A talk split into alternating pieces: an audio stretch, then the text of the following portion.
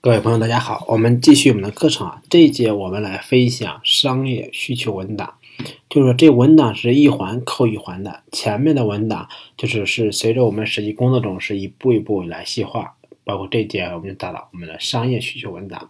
商业需求文档，我们用一句话来描述它是干什么用的呢？它是用客观的事实数据让老板认可这个事情值得现在去做。这是我们商业文档的核心。同样的话，就是我们接下来呢都会用案例来讲解。那对于商业需求文档来说，我们需要解释的是需求的背景、需求的原因、范围以及我们业务目标和所需要的资源。通过这几个方面，我们来向我们的决策者提供信息。足够支撑我们说这个事情现在去做是 OK 的，以及我们要做成什么样的东西，需要谁来配合去做。同样就是这个呢，我也准备了一份文档。我们先说一下商业需求文档，简称 BRD，Business 是吧？这个文档。那么呢，我们在这里面看一下，我们针对我们的案例里面，我们的坤坤 APP 它的商业需求文档是长什么样子的？我们看一下啊。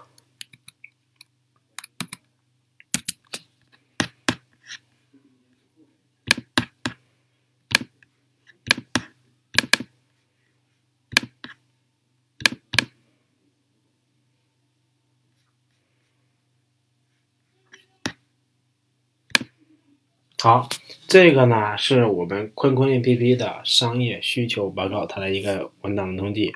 我们来看一眼。就是在这里面呢，我们有一个叫项目背景。项目背景的作用是什么？是用来阐述我们的想法、原因和相关调研分析报告的。我们可以看一眼我们这个项目的一个原因，就是说，嗯，我们项目的类型，然后呢，就是我们原因描述下我们的现状和如果是创新产品，需要讨论一下调研结论。那么类型呢？是说是培育新业务呢，还是留住新用户呢？还是优化，还是运营，还是说其他的东西？我们看一下我们，我们的原因就是第一个，产品经理无疑是目前互联网上最火热的职位，没有之一。而我们作为拥有广泛的资源和成熟的产品研发能力，还缺失在这方面的布局。第二个呢，是经过分析产品经理相关的产品，我们。发现我们完全有实力和机会进入这个领域，所以呢，我们这项目是属于培育新业务增长点的。那么，我们接下来就要说我们这个用户的需求，是吧？我们需要明白、描述清楚，说我们将解决的是哪方面的需求。我希望，当我们解决这个需求之后。我们会对客户产生什么样的价值，以及呢，就是客户的群体特征是什么？好，首先就是说，先回答第一个问题：我们将解决客户哪方面的需求或期望？我们主要解决了三个方面。第一个就是客户想要系统学习产品经理知识和技能；第二个就是只。能够让客户主导并且实际操作产品的全流程。第三个呢，我们可以帮助客户将它的价值最大化。那么这么做了以后，是吧？嗯，就是满足了客户的需求，对我们有什么样的好处？首先，第一个，我们可以积累互联网各个行业产品经理人才的数据和产品数据，是吧？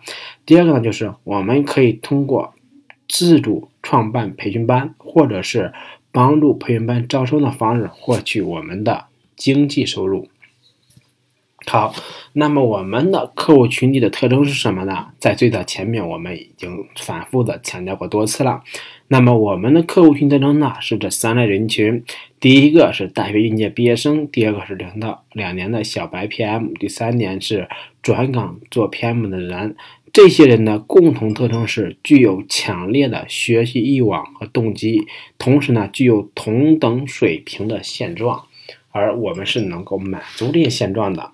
好，我们再看，就是说我们调研这个市场的大环境。当然，如果说是比较宏大的产品可能会涉及到国内外，包括国内外的市场、商业发展环境，甚至是法律方面的东西。那么我们只是先分析了国内，国内来说，目前最出名的产品经理学习社区无疑是 PM Coffee，由于它采用的是邀请注册制。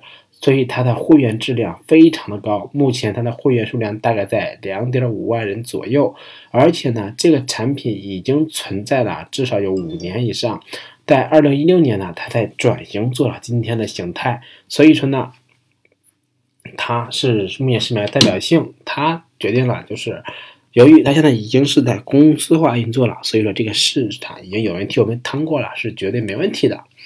那么我们竞争的格局呢，就是市面上的同同类竞争对手他们是怎样的呢？所以呢，我们直接看一下我们的直接竞争对手呢，有 PM Coffee、硅谷堂、三节课等。那么我们对比了这三个它的一个数据的访问，啊，我们发现就是说，目前来看就是整体的搜索量都是偏低的，几乎就搜不到，一共是五个。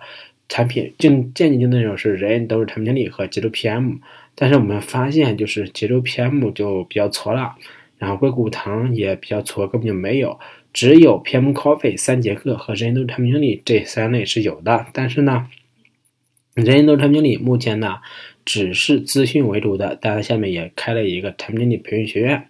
啊，这里面我们可以看到，整体的搜索量都是偏低的，也就意味着这个市场还基本上处于一个萌芽阶段，大家没有寡头出现，没有比较给力的大的平台出现，人人都还是有比较充足的机会的。那么商业价值就是我们。尤其是公司化做一个产品，我们一定是要有商业价值的。商业价值呢，可以说是为企业创造什么样的价值？比如是打败竞争对手，获得生存空间、创收，或者是获得持续发展动力。另外呢，就是这些价值是否符合公司的整体战略目标？第三个就是为什么是现在做这件事情，是吧？我们先回答第一个问题，就是做到这件事情可以为我们的企业创造什么样的价值？就是这个是我们本身擅长并且有机会做大的项目。我们做了十来年的产品经理，那么这是一个机会。这些价值是符合我们公司的创新范畴的。为什么现在要去做？有三个原因。第一个，寡头未现，就是现在。做的最好的是人人都是产品经理，但是搜索量也不高，那就意味着这个群体还没有寡头出现，是吧？第二个呢，就是环境的到来，就是随着二零一六年像知乎啊、芬达的火热，那么人们的付费意识、人们的学习意识都有了进一步的普及，所以产品经理作为这个里面的一个引领者，那么他的学习的动机或者学习的能力、付费的意识也是最强的，所以我们。有可能会创造这么一个好的产品出来。第三个呢，就是部门的战略，就是和公司方案一致嘛。我们是要做一个资源可重复利用的产品。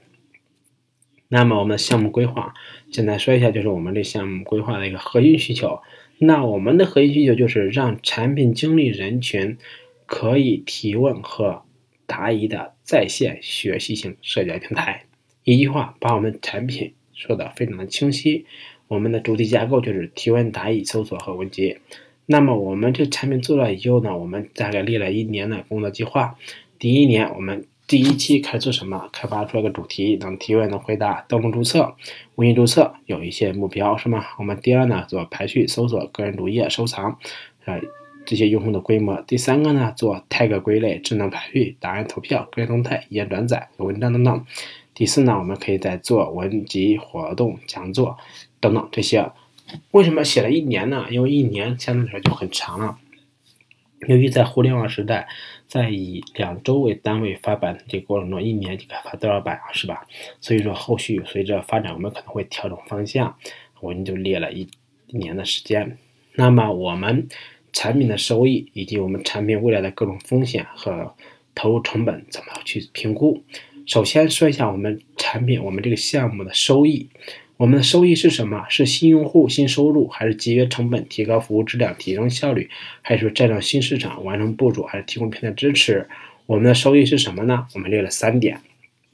第一个，根据目前同类产品的用户活跃度，结合市场规模来看，保守预测，二零一八年初我们可以达到以十万的注册用户，一年的时间哦。第二个就是可以产出五百万篇高质量的内容。第三个是在二零一七年下半年，我们可以开始尝试招生培训的付费转化，客单价根据市面上产品经理的培训的客单价不会低于千元，所以我们保守估计可以产生二十万的收益。那么有收益，我们要算我们的成本，我们的成本是什么呢？我们成本是由这些来组成的，是吧？我们看一下我们的项目成本。首先，我们的项目成本是。包括了第一个，我们运营需要一个人来运营；第二个，研发我们需要两个人研发来维护。那么再一个就是我们的服务器，我们需要一台服务器。这样来算，我们的成本是八万。那么相比较我们的收益来说，是远高值得去做的。那个就是我们有没有一些风险，是吧？如果有风险，我们应该怎样去想对策？首先，公司内部是没有风险的，因为这个属于我们公司的。创新范畴内是公司所允许的，并且我们的研发人力是充足的，所以没有内部的风险。外部风险，由于我们不涉及到法律法规以及国家需要前置审批的业务，所以说也没有政策风险。那么这个东西就是我们的规模呢，市场呢，我们发现就是说，第一个，我们这个规模它会越来越多，不会变得越来越小，是吧？所以说，我们有没有？竞争风险呢？有的就是我们的间接竞争对手、直接竞争对手和潜在竞争对手都有可能变得快速变成直接竞争对手。那么我们可能需要做的是说，我们赶紧验证完 MMP 市场可能性之后，就去组建我们运营团队，然后高效带团队进行大规模推广，甚至是说启动我们的融资计划。以此呢，就是来说，我们这件事情是目前来做 OK 的，需要啊我们。获得决策层的支持就可以去实施的，这是关于我们一个商业需求文档的一个范本儿。大体上来说，就是说是这么一个套路。当然，就是你在做你自己实际的商业需求文档的时候，可能会根据你公司的要求，会有一些增删改，包括一些调整。当然，就是你去了一家公司，你的公司里边前辈一定会给你一些范本的，你可以按照这个套路去套就 OK 了。这是关于商业需求文档的一些信息。